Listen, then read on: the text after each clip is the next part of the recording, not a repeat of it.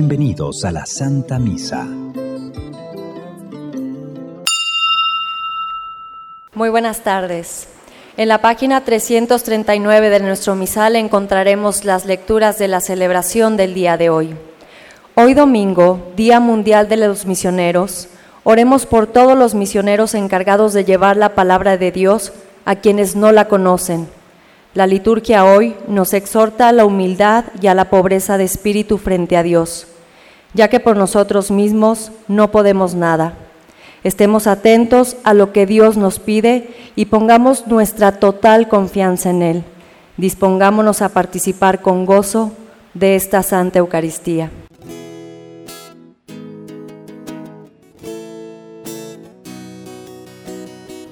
Caminar contigo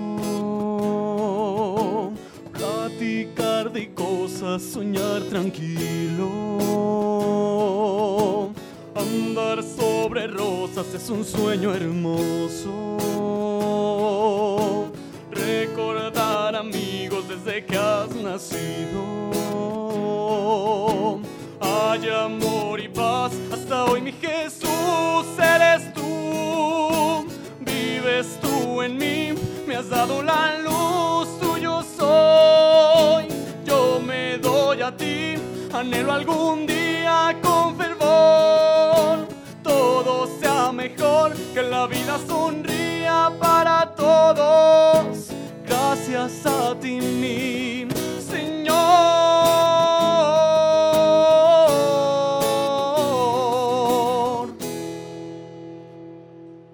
En el nombre del Padre, del Hijo, del Espíritu Santo, el Señor esté con ustedes, hermanos.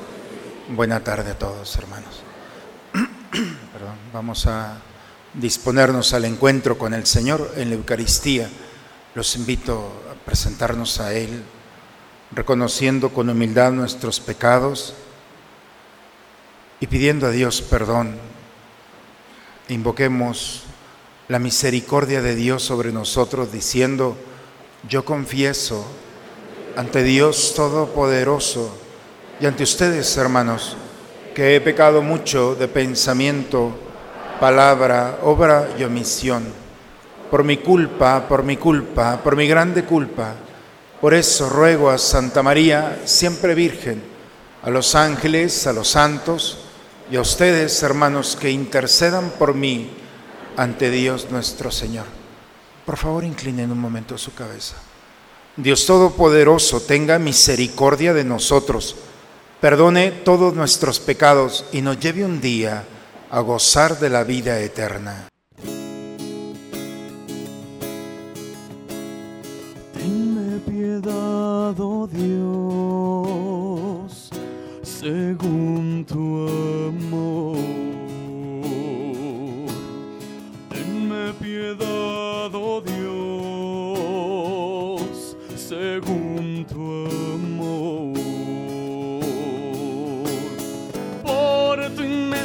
Ternura borra mi delito, lávame de mi culpa, purifícame.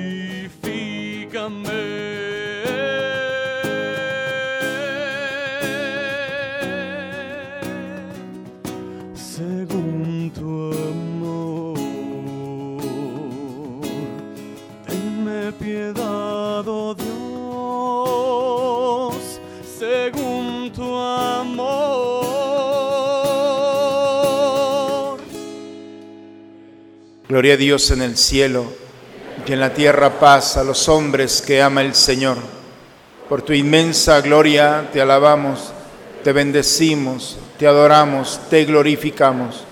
Te damos gracias, Señor Dios, Rey celestial, Dios Padre Todopoderoso, Señor Hijo único Jesucristo, Señor Dios, Cordero de Dios, Hijo del Padre Tú que quitas el pecado del mundo, ten piedad de nosotros. Tú que quitas el pecado del mundo, atiende a nuestra súplica. Tú que estás sentado a la derecha del Padre, ten piedad de nosotros, porque solo tú eres santo, solo tú Señor, solo tú Altísimo Jesucristo, con el Espíritu Santo, en la gloria de Dios Padre. Amén. Oremos. Dios Todopoderoso y Eterno, aumenta en nosotros la fe, la esperanza y la caridad. Y para que merezcamos alcanzar lo que nos prometes, concédenos amar lo que nos mandas por Cristo nuestro Señor. Vamos a tomar asiento, hermanos, a escuchar a Dios en su palabra. En la primera lectura escucharemos cómo Dios siempre atiende al necesitado. Quien acude a Él con humildad, confianza y esperanza, no quedará defraudado. Escuchemos la proclamación de la palabra de Dios. Lectura del profeta Zacarías. Esto dice el Señor de los ejércitos. Vendrán pueblos y habitantes de muchas ciudades, y los habitantes de una ciudad irán a ver a los de la otra y les dirán, vayamos a orar ante el Señor y a implorar la ayuda del Señor de los ejércitos. Yo también voy. Y vendrán numerosos pueblos y naciones poderosas a orar ante el Señor Dios en Jerusalén y a implorar su protección. Esto dice el Señor de los ejércitos. En aquellos días, diez hombres de cada lengua extranjera tomarán por el borde del manto a un judío y le dirán, queremos ir contigo, pues hemos oído decir que Dios está con ustedes. Palabra de Dios. Al Salmo respondemos, que todos los pueblos conozcan tu bondad. Ten piedad de nosotros y bendícenos. Vuelve, Señor, tus ojos a nosotros. Que conozcan la tierra tu bondad y los pueblos tu obra salvadora. Las naciones con júbilo te canten, porque juzgas al mundo con justicia. Con equidad tú juzgas a los pueblos y riges en la tierra a las naciones. La tierra ha producido ya sus frutos. Dios nos ha bendecido. Que nos bendiga Dios y que le rinda honor el mundo entero. San Pablo nos dice, ser cristiano implica ser incomprendido, algunas veces maltratado y difamado, pero quien elige a Cristo no está solo. Él nos sostiene, nos anima y libera de todo mal. Escuchemos al apóstol. De la segunda carta del apóstol San Pablo a Timoteo. Querido hermano, para mí ha llegado la hora del sacrificio y se acerca el momento de mi partida. He luchado bien en el combate, he corrido hasta la meta, he perseverado de mi partida, he perseverado en la fe, ahora solo espero la corona merecida con la que el Señor, justo juez, me premiará en aquel día, y no solamente a mí, sino a todos aquellos que esperan con amor su glorioso advenimiento. La primera vez que me defendí ante el tribunal, nadie me ayudó. Todos me abandonaron. Que no se les tome en cuenta, pero el Señor estuvo a mi lado y me dio fuerzas para que por mi medio se proclamara claramente el mensaje de salvación y lo oyeran todos los paganos. Y fui, y fui liberado de las fauces del león. El Señor me seguirá librando de todos los peligros y me llevará a salvo a su reino celestial. A Él la gloria por los siglos de los siglos. Amén. Palabra de Dios. Jesús nos invita en el Evangelio a acercarnos a Dios con humildad, sentir lo que necesitamos y que sin su ayuda y su fuerza no somos nada.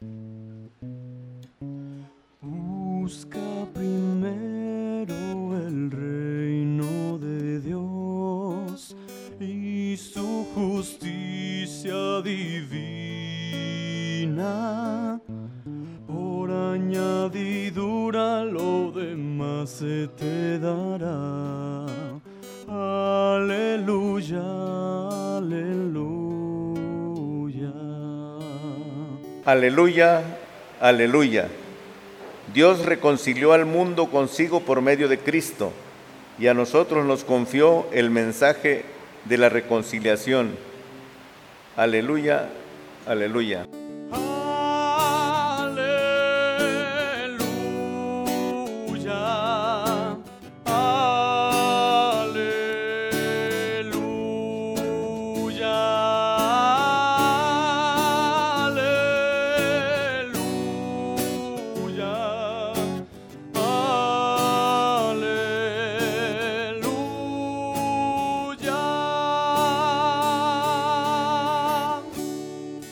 Esté con ustedes, hermanos. Proclamación del Santo Evangelio según San Lucas. En aquel tiempo Jesús dijo esta parábola sobre algunos que se tenían por justos y despreciaban a los demás. Dos hombres subieron al templo para orar. Uno era fariseo y el otro publicano. El fariseo erguido oraba así en su interior. Dios mío, te doy gracias porque no soy como los demás hombres, ladrones, injustos y adúlteros. Tampoco soy como ese publicano. Ayuno dos veces por semana y pago el diezmo de todas mis ganancias. El publicano, en cambio, se quedó lejos y no se atrevía a levantar los ojos al cielo. Lo único que hacía era golpearse el pecho diciendo, Dios mío, apiádate de mí, que soy un pecador. Pues bien, yo les aseguro que éste bajó a su casa justificado y aquel no, porque todo el que se enaltece será humillado y el que se humilla será enaltecido. Palabra del Señor.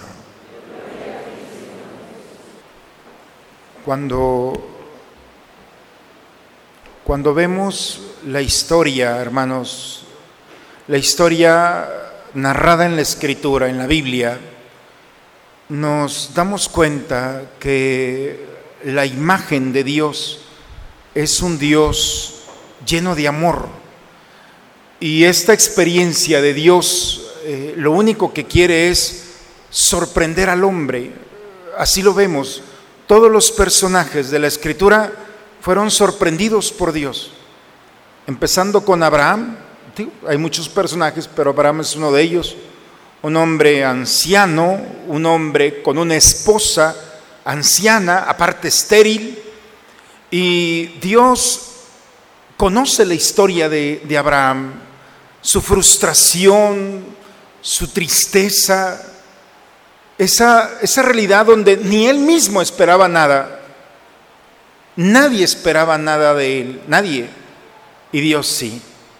Y cuando Dios entra en la vida, en el dolor, en la frustración de, ser un anciano, de no tener hijos, de, y Dios le presenta una, una puerta, una propuesta, sal de tu tierra y te voy a dar hijos.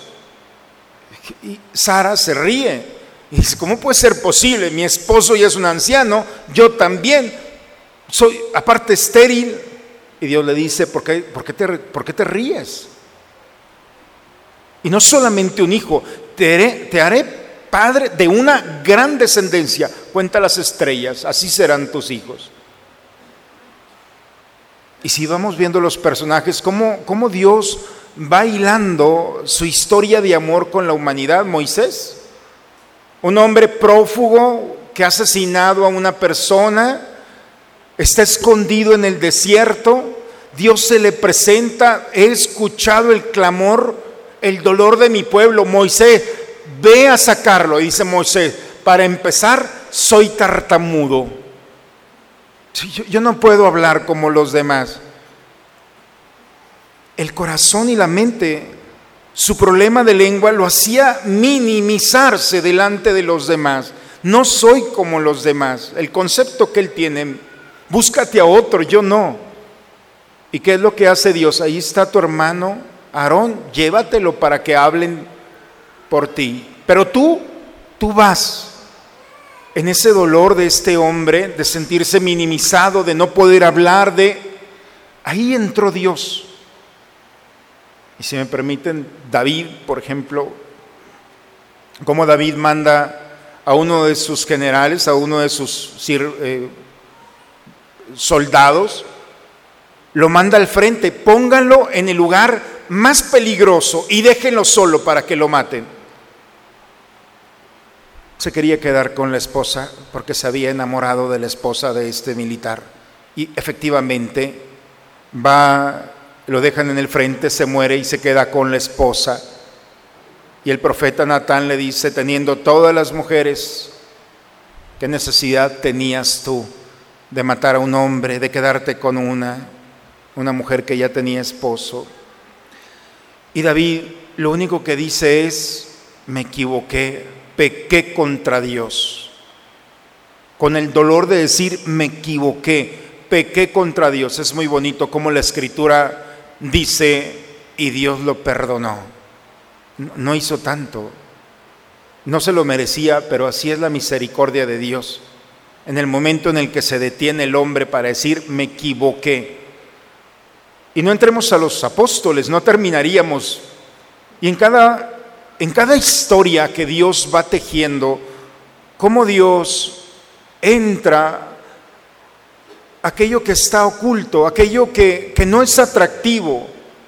La puerta de Dios en el misterio de la humanidad es lo no agradable, es el dolor, es el miedo, es la angustia, es la frustración, es el fracaso. Si nosotros vemos la escritura, vamos a encontrar que Dios no entró en el éxito. Dios entra en el misterio de aquel que está pasando un momento difícil. Aquí está, solamente parafraseo algunos personajes. Y esa es la sorpresa, ¿cómo puede ser posible que Dios entre en eso que ni yo mismo quiero? en esa realidad en la que me duele, en la que está oculta, en mi pecado, en mi frustración. Esa es la puerta en la que Dios entra, porque lo que no es atractivo para nosotros es atractivo para Dios. Y lo que es atractivo para nosotros no es atractivo para Dios. Es una lógica totalmente diferente. Y por eso cuando, cuando el hombre se da cuenta de esta realidad, entonces puede descubrir que a Dios, que Dios tiene la capacidad por amor de transformar toda realidad. El pecado lo transforma con su misericordia en perdón y lo sana.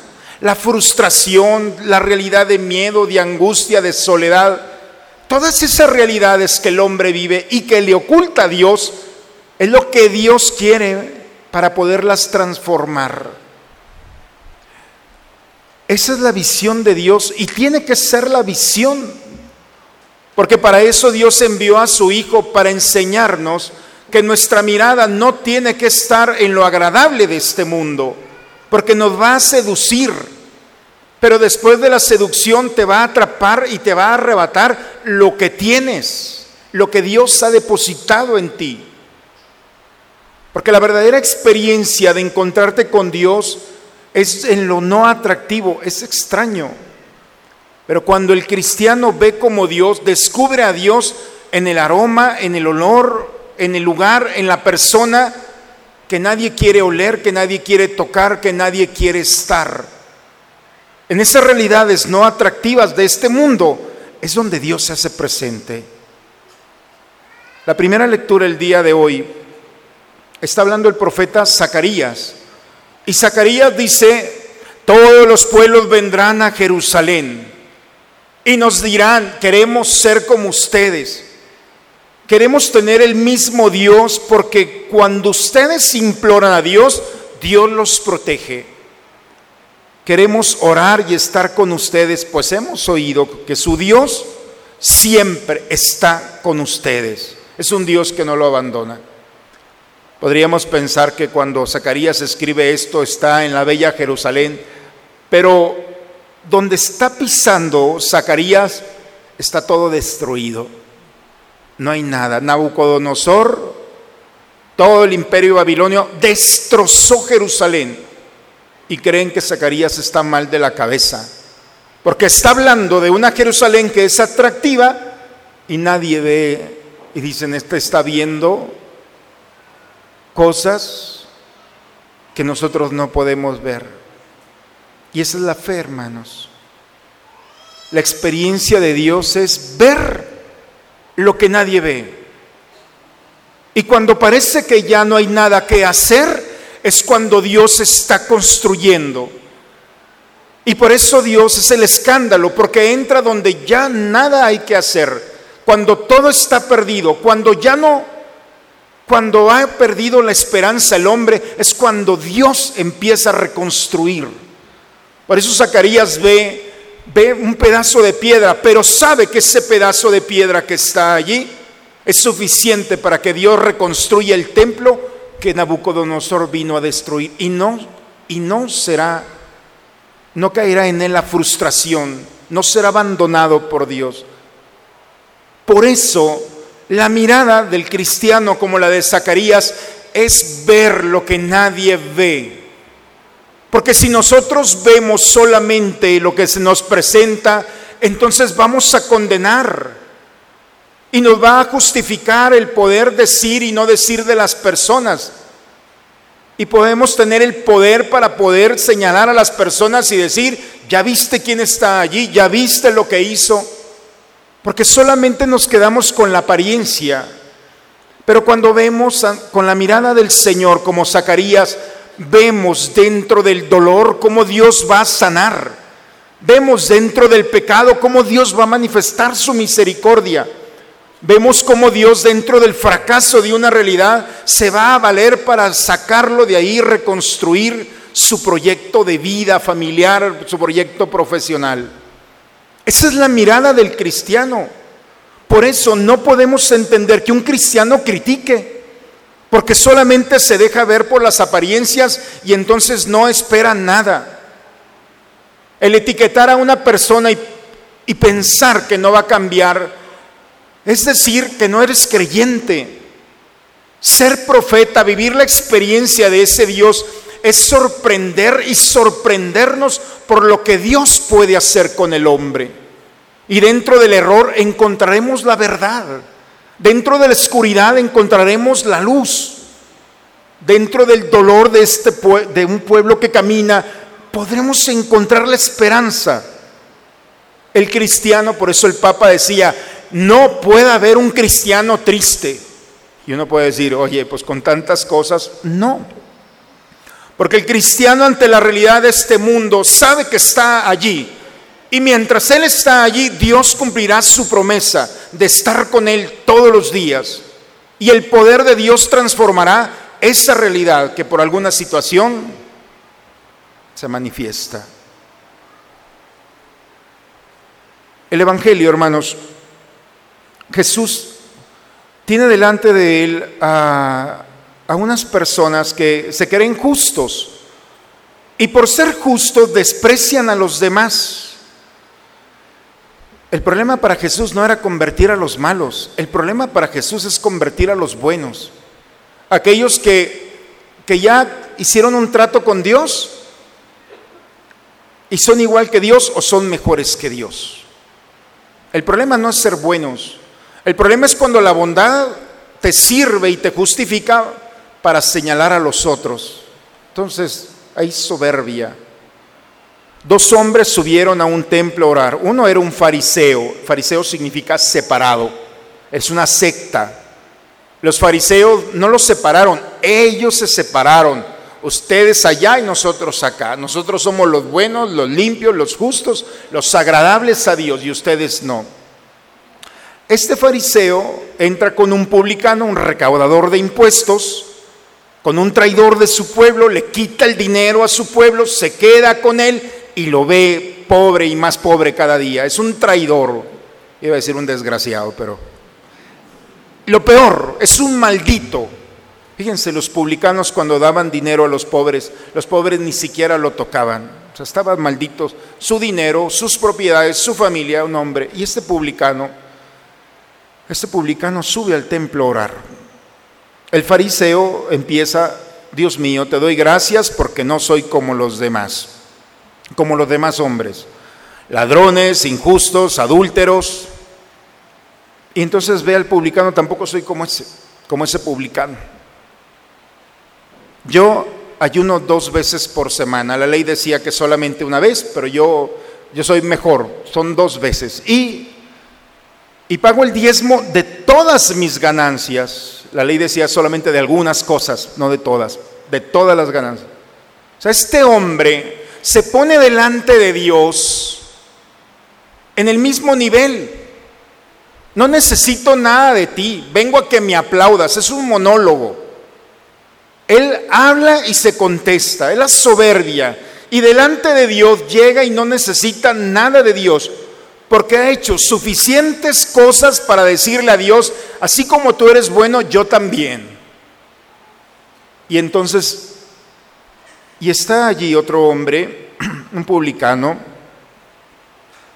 Este hombre no se atrevía a levantar los ojos al cielo. Lo único que hacía era golpearse el pecho, decir, Dios mío, apiádate de mí que soy un pecador, perdido en su dolor. Ni siquiera había visto al fariseo. Era tanto su dolor, su vergüenza, su situación, que no tenía ni siquiera el derecho de levantar su mirada a Dios. Apiádate de mí que soy un pecador. Salieron del templo, uno salió igual y el otro salió mejor. Hermanos, el ser humano no tiene nada que ofrecerle a Dios.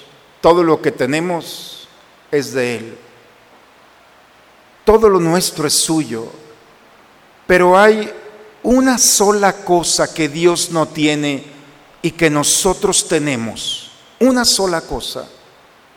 Dice la escritura, en todo semejante a nosotros, menos en el pecado. Eso sí no lo tiene. Lo que el hombre puede ofrecerle a Dios y que él no lo tiene es el pecado. Es extraño. Lo que podemos ofrecerle a Dios es nuestra realidad, nuestro dolor, las consecuencias que ha traído el habernos alejados de Él. Cuando nosotros nos acercamos como, como este publicano y le entregamos con humildad, con generosidad, Señor, todo lo que tengo es tuyo, pero hay algo que no tienes y que quiero ofrecerte. Y cuando el hombre cuando el hombre se deja por su generosidad desprender de su pecado, ponerlo en manos de Dios, entonces Dios toma el pecado y lo transforma en misericordia y perdón. Por eso la experiencia del hombre no es ocultar nuestro pecado.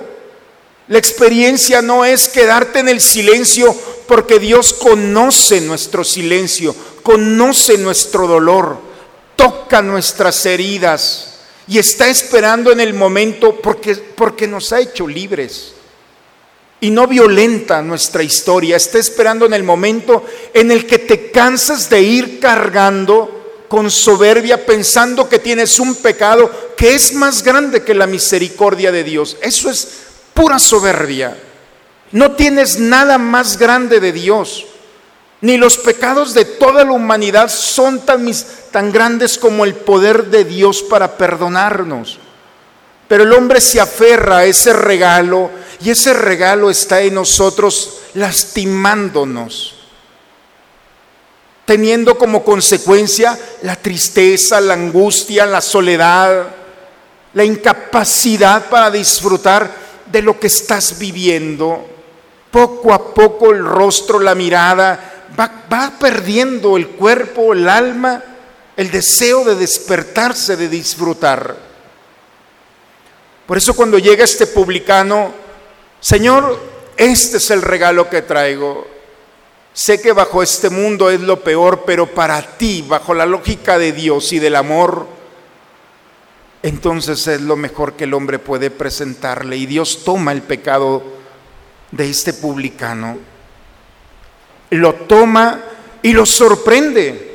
¿Cómo puede ser posible que Dios me haya perdonado? ¿No es justo? Claro que no es justo.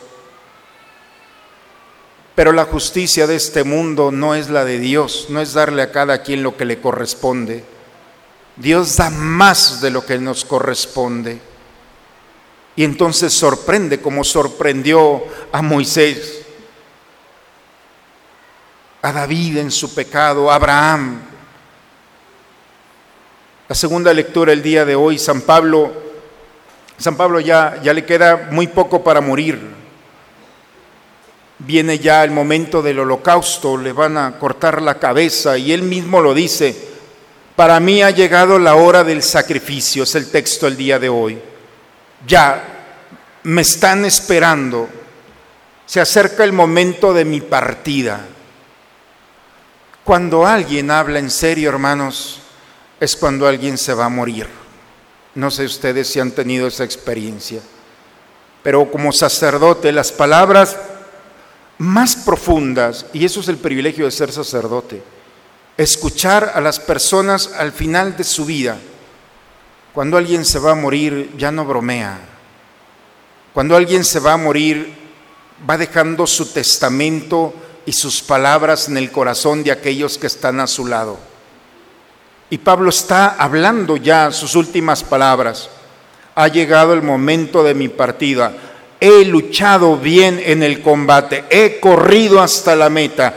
He perseverado en la fe. Pablo ya es un anciano. Está enfermo.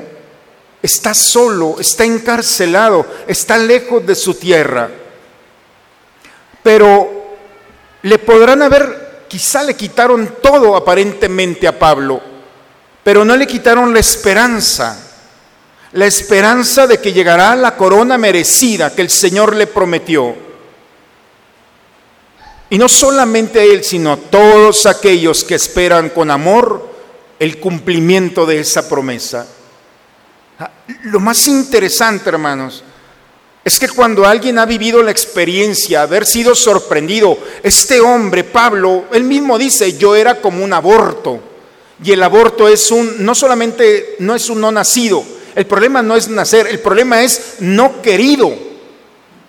La gran tragedia para el hombre es cuando nadie te ama. El problema del aborto no es respirar, el problema es que nadie te ama. Y el hombre está diseñado para amar y ser amado. Y Pablo dice, soy como un aborto. O sea, él mismo, nadie me ama. Y ese odio que se generó en él era suficiente para justificar la persecución a nuestros hermanos, a los primeros cristianos. Y en ese camino a Damasco, lleno de odio, esperando encontrar cristianos, ahí lo estaba esperando el Señor. ¿Por qué me persigues? Y la herida del odio, del rencor, de la ausencia de amor es llenada. Esa fue la puerta por la que entró Dios a la vida de este hombre. Y cuando Dios entra en la vida de este hombre, cuando lo sana, cuando lo recupera, cuando lo... Entonces este hombre vive la esperanza. Y quien vive la esperanza, cualquier escenario es suficiente para decir, no estoy solo, no estoy sola. Sé que así como Dios me ha salvado y me ha liberado de las fauces del león, el Señor me seguirá librando de todos los peligros y me llevará salvo a su reino celestial. Esa cárcel, esa soledad, ese momento tan trágico para el hombre, para Pablo es un hotel de cinco estrellas. Está en el mejor momento no le falta nada, no le pide nada a este mundo. Está en el mejor momento de su vida porque tiene esperanza. Y la esperanza es ver lo que otros no ven, es vivir lo que otros no han querido vivir, es no solamente tocar, sino ser tocados por la mano de un Dios que sostiene a aquel que permanece fiel en el momento del dolor. Esa es la vida cristiana, hermanos. Eso es el Domingo Mundial de las Misiones. Hombres y mujeres de nuestras familias que han dejado nuestra tierra y se han ido a misionar a lugares donde nadie quiere estar, donde nadie quiere vivir, donde nadie quiere respirar. Es un orgullo ser cristiano. Y si no se han dado cuenta, esas cosas no se publican. Hay hombres y mujeres de todas las edades cuidando enfermos, tocando heridas, sanando y llevando la buena nueva. Y son nuestros de nuestra iglesia. Llevan esta visión, no la visión del mundo, de ir a lo atractivo. Es ir a donde nadie quiere ir, como Dios. Ir, tocar, estar donde nadie quiere estar. Y no hablo solamente de un lugar, sino también de nuestro interior es ir y tocar aquello que ni siquiera tú quieres tocar. Eso es lo atractivo, es la mirada atractiva de Dios. Y hay que pedir por todos nuestros hermanos que, que Dios los ha dotado, como Pablo, de una mirada donde pueden ver ya cumplida la promesa del Señor. Los conozco y ojalá tengan la oportunidad de conocer a los misioneros. Nuestra iglesia que se hace presente pero no es tan atractiva porque los atractivos de este mundo son otros. Pero ellos están viviendo en la tierra la misma promesa que Dios les ha dado de estar con ellos en todo momento. Pero también nosotros. Es una buena oportunidad para recuperar esa mirada. Esa mirada, porque la mirada de ver, tocar como Dios toca, es atrevernos a llevar y a vivir la experiencia de ser cristianos es muy agradable estar con los que piensan como nosotros, vivir con los que viven como nosotros, como... Eso es, normal. El cristiano es aquel que lleva la mirada, que lleva el corazón, que se mete en las realidades donde nadie quiere tocar. Y allí está tocando el Señor. Y el aroma del Señor allí está. Esa es la historia, hermanos, de lo que estamos viviendo en los pasajes de la Escritura el día de hoy. El Señor nos invita como este hombre de la parábola a acercarnos a Dios sin temor, a ser generosos para ofrecerle, si no nuestro pecado, al menos las consecuencias de lo que hubo. La tristeza, la soledad, el miedo, la angustia, el dolor, el deseo de venganza.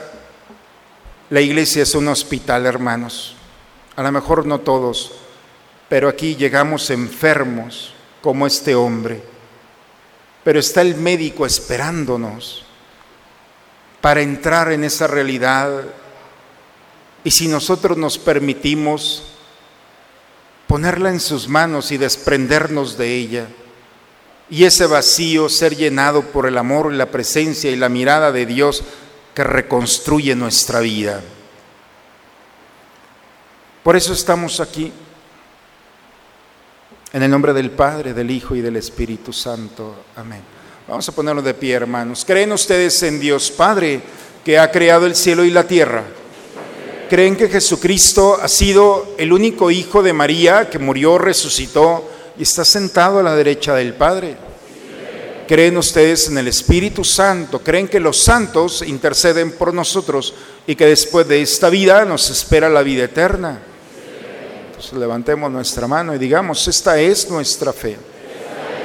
La fe de nuestra iglesia que nos alegramos de profesar en Jesucristo nuestro Señor. Amén. Vamos a tomar asiento, hermanos, a preparar el altar del Señor. Tal como soy, Señor, sin nada que ofrecer más que mi canción. No tengo más que darte, pues todo es tuyo, Señor.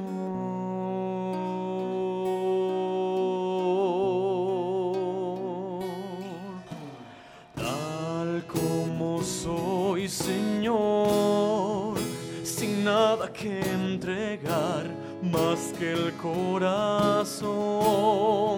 Me rindo todo a ti, tómame Señor, tal como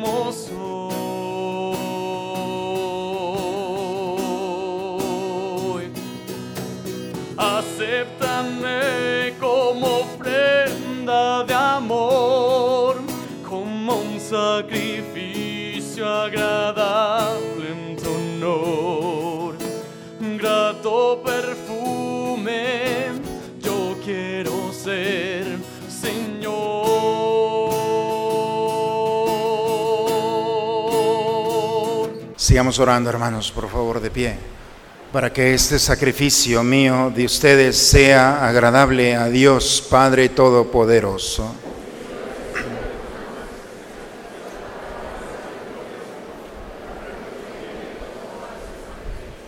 Mira, Señor, los dones que te presentamos, para que lo que hacemos en tu servicio esté siempre ordenado a tu mayor gloria, por Cristo nuestro Señor. El Señor esté con ustedes, hermanos. Levantemos el corazón. Demos gracias al Señor nuestro Dios.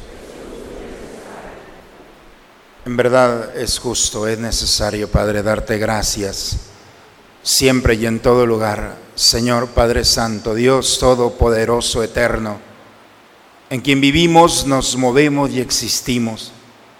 Y todavía peregrinos en este mundo, no solamente experimentamos las pruebas cotidianas de tu amor, sino que poseemos ya en prenda la vida futura.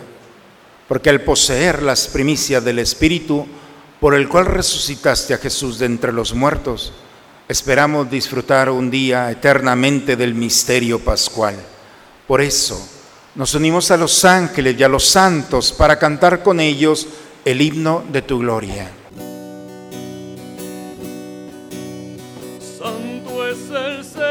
Señor mi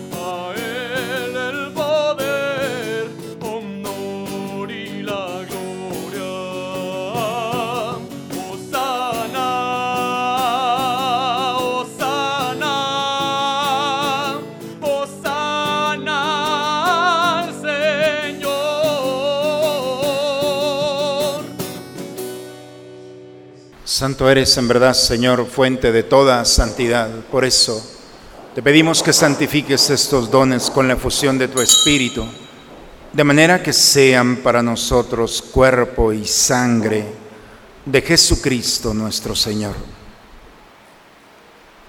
el cual cuando iba a ser entregado a su pasión, voluntariamente aceptada, tomó pan, dándote gracias, lo partió y lo dio a sus discípulos diciendo, tomen y coman todos de él, porque esto es mi cuerpo que será entregado por ustedes.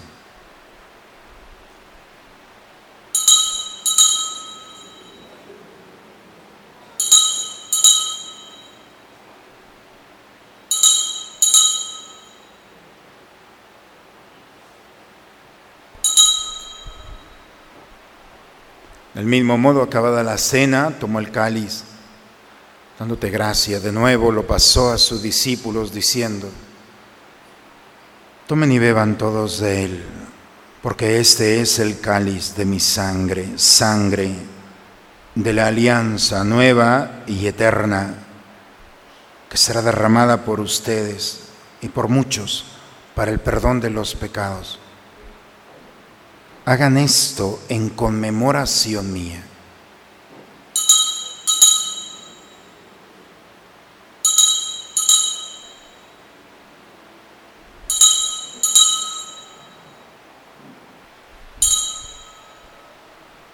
Aquí está el Señor. Él es el misterio de nuestra fe. Proclamamos tu resurrección. Padre, hoy celebramos el memorial de la muerte y la resurrección de tu Hijo. Te ofrecemos el pan de la vida y el cáliz de la salvación. Y te damos gracias porque nos haces dignos de servirte en tu presencia. Te pedimos humildemente que el Espíritu Santo nos congregue en la unidad a cuantos participamos del cuerpo y sangre de Cristo. Acuérdate de tu iglesia extendida por toda la tierra, reunida aquí en el domingo en el que Cristo ha vencido a la muerte y nos ha hecho participar de su vida inmortal. Nos unimos al Papa Francisco, a nuestro obispo Raúl, a todos los que cuidan de tu pueblo. En tus manos, Padre, encomendamos el alma de todos nuestros seres queridos difuntos, especialmente por el alma de Enrique Guillermo Hinojosa Ríos de Roberto Medellín Espino, de Isidro Iglesias Álvarez, de Javier López del Bosque, de María de Jesús Rodríguez Melo y de Javier Flores Carvajal, de Doraelia Ruiz y Marianela Ruiz, de Filiberto Barrón, de Jesús Lara de la Peña, de Anita Fuentes Garza, de Armando Fuentes. A ellos, a ellas, Señor, a todos nuestros seres queridos, aquellas almas de las que nadie se acuerda, por tu misericordia, admítelos a contemplar la luz de tu rostro. Te damos gracias, Señor, por todas tus bendiciones. Especialmente nos unimos a la acción de gracia de Juan José Ramos Cortés, de Alfonso Torres Rodríguez, de Roberto y Diana Gil, de Rodríguez, de la familia Rodríguez Franco, de Adolfo y Laura Vázquez en su aniversario, en, en su matrimonio. Te pedimos por Lupita Lacarra, por Javier Medina, por Josefina Ramírez. A ellos, a ellas, Señor, y a cada uno de nosotros, permítenos descubrir que nuestros pecados y nuestras limitaciones son la puerta para que entres en nuestra vida y actúes en favor nuestro. Haznos dóciles y generosos para poner nuestras realidades en tus manos. Y así, con María, la Virgen, Madre de Dios, San José, su esposo, los apóstoles y cuantos vivieron en tu amistad a través de todos los tiempos, merezcamos por tu Hijo Jesucristo compartir la vida eterna y cantar tus alabanzas por Cristo, con Él y en Él a ti, Dios Padre Omnipotente, en la unidad del Espíritu Santo, todo honor y toda gloria por los siglos de los siglos. Hermanos, el amor de Dios inunda nuestros corazones. Dejemos que el Espíritu que el Señor nos da nos permita orar a nuestro Padre con la oración que Cristo nos enseñó. Padre nuestro, que estás en el cielo, santificado sea tu nombre, venga a nosotros tu reino, hágase tu voluntad en la tierra como en el cielo. Danos hoy nuestro pan de cada día, perdona nuestras ofensas, como también nosotros perdonamos a los que nos ofenden. Caer en la tentación, líbranos de todos los males, Señor, concédenos la paz en nuestros días para que, ayudados por tu misericordia, vivamos libres de pecado y protegidos de toda perturbación, mientras estamos esperando la venida gloriosa de nuestro Salvador Jesucristo. Señor Jesucristo, que dijiste a tus apóstoles, la paz les dejo, mi paz les doy. Señor, no tengas en cuenta nuestros pecados. Ve la fe de tu iglesia y conforme a tu palabra concédele la paz y la unidad. Tú que vives y reinas por los siglos de los siglos. Hermanos, recibamos esta paz, es para nosotros. Recíbela, acéptala, gózate en ella y vamos a compartir esta paz con aquellos que están a nuestro lado nos damos un signo de comunión fraterna entre nosotros.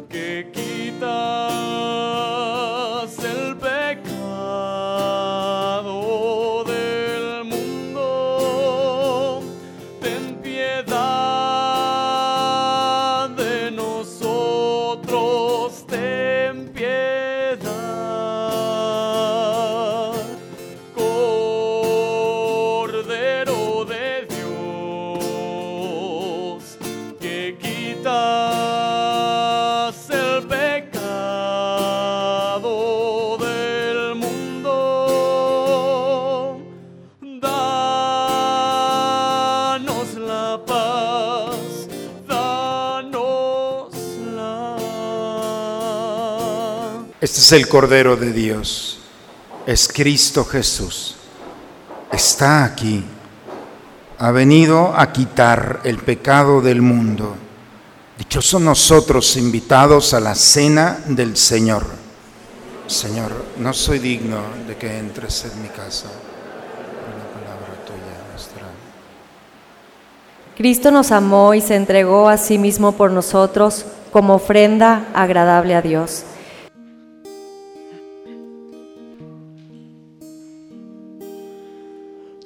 Conocieras cómo te amo, si conocieras cómo te amo, dejarías de vivir sin amor.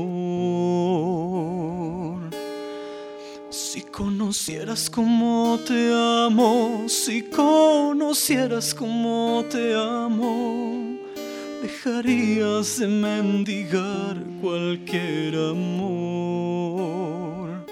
Si conocieras cómo te amo, cómo te amo, serías más feliz. Si conocieras cómo te busco, si conocieras cómo te busco, dejarías que te alcanzara mi voz. Si conocieras cómo te busco, si conocieras cómo te busco, dejarías que te hablara el corazón. Si conocieras cómo te busco, cómo te busco, escucharías más mi voz. Si conocieras cómo te amo, cómo te amo, serías más feliz.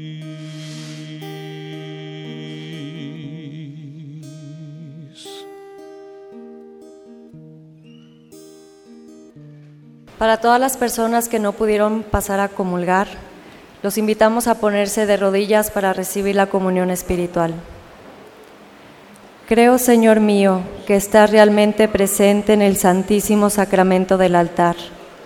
Te amo sobre todas las cosas y deseo ardientemente recibirte dentro de mi alma, pero no pudiendo hacerlo ahora sacramentalmente, ven al menos espiritualmente a mi corazón y como si ya te hubiera recibido, me abrazo y me uno todo a ti.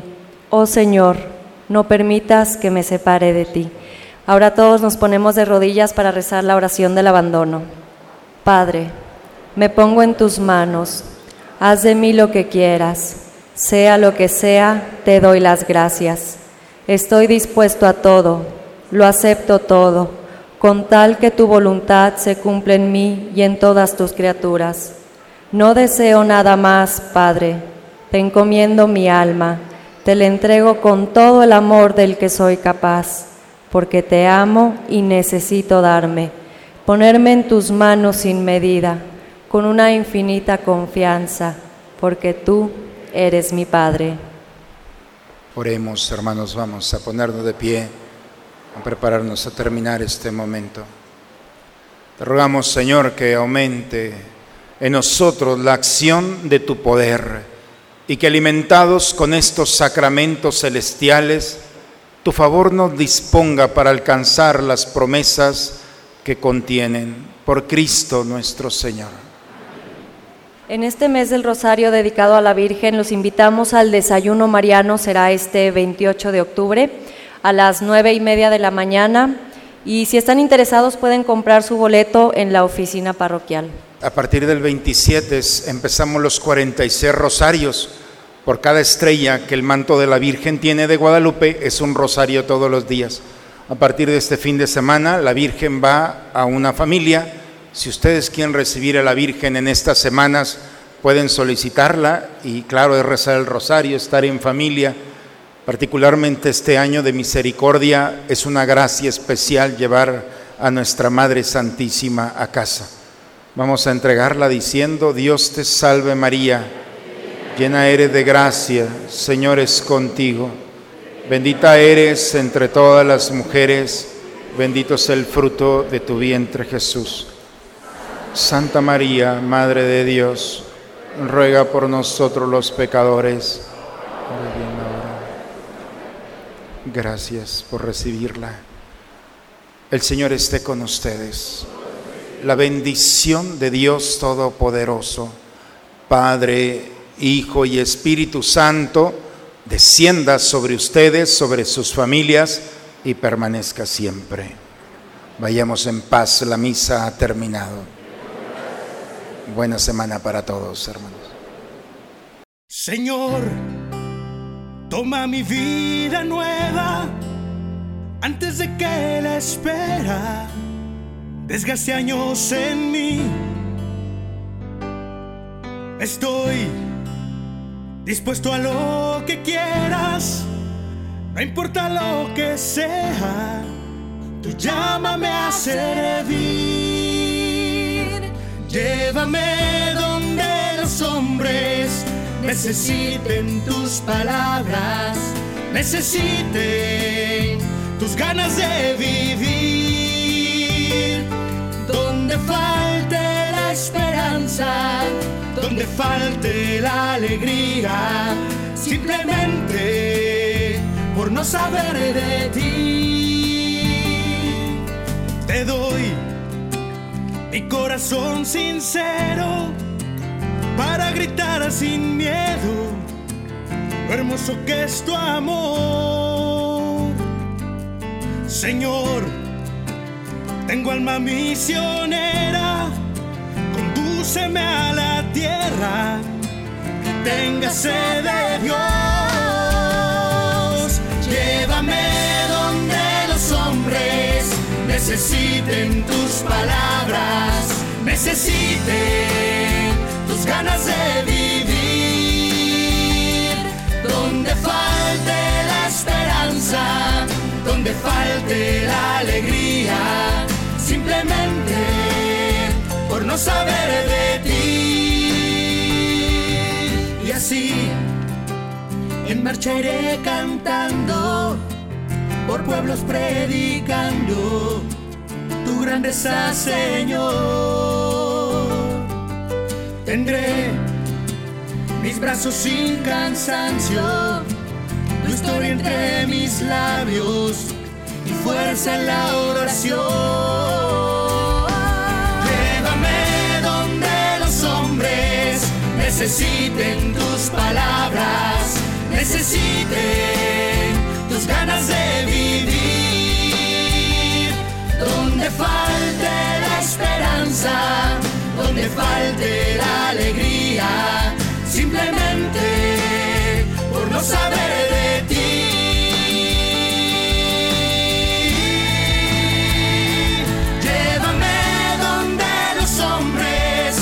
Necesiten tus palabras, necesiten tus ganas de vivir. Donde falte la esperanza, donde falte la alegría, simplemente por no saber de ti. Simplemente por no saber de ti.